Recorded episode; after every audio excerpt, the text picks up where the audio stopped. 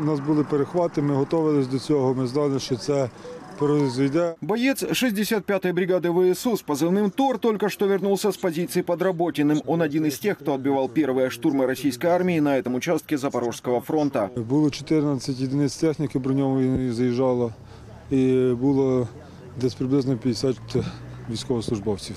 Було два танка, мотилиги, там БМП, е, це бехи. Это кадры ночного боя, которые снял «Тор». Российская техника уже подбита и пылает, а пехота еще отстреливается. Горить, палає техніка ворожа, і грибочок відстрілюється.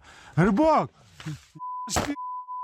А это запись с армейских коптеров, как отбивались штурмы. Украинские солдаты говорят, артиллерия и операторы дронов сработали на отлично. Пригодились и заложенные заранее мины. Особовий склад був е, знищений, я знаю, весь повністю.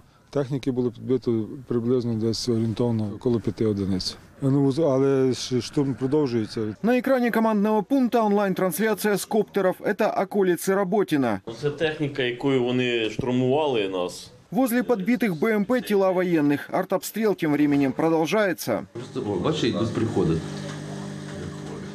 А здесь в режиме реального времени украинские бойцы зачищают подвалы на окраине разбитого села.